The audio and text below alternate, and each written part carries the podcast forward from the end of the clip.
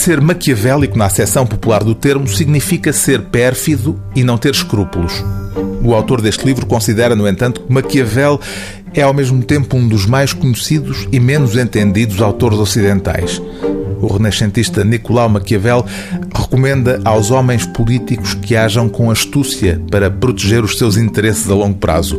Não é isso, na opinião de Kishore Mahbubani, que o Ocidente tem vindo a fazer na cena política internacional.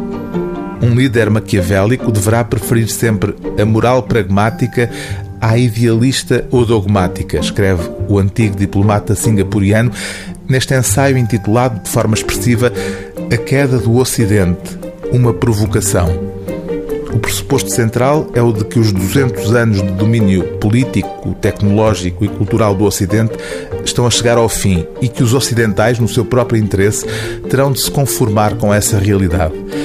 Por isso, o autor receita Maquiavel à Europa e aos Estados Unidos.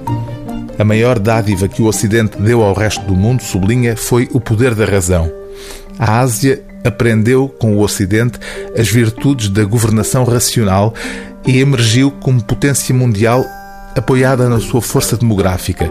Três das quatro nações mais populosas do mundo são asiáticas. É isto que este ensaio provocatório diz que os líderes ocidentais têm de entender no seu próprio interesse. A era do domínio ocidental, escreve taxativamente Kishore Mahbubani, está a chegar ao fim e remata com uma conclusão em jeito de aconselhamento ao Ocidente. Os responsáveis destes países deviam levantar a cabeça, deixando de se centrar somente nos seus conflitos internos para se focarem nos desafios mais abrangentes a nível mundial. Em vez disso, estão a acelerar de várias maneiras a sua irrelevância e desintegração.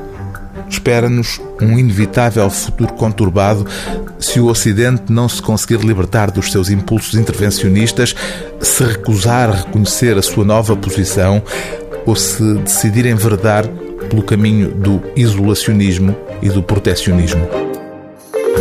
O livro do dia TSF é A Queda do Ocidente, uma provocação de Kishore Mahbubani, tradução de Sara M. Felício e Paulo Tavares, edição Bertrand.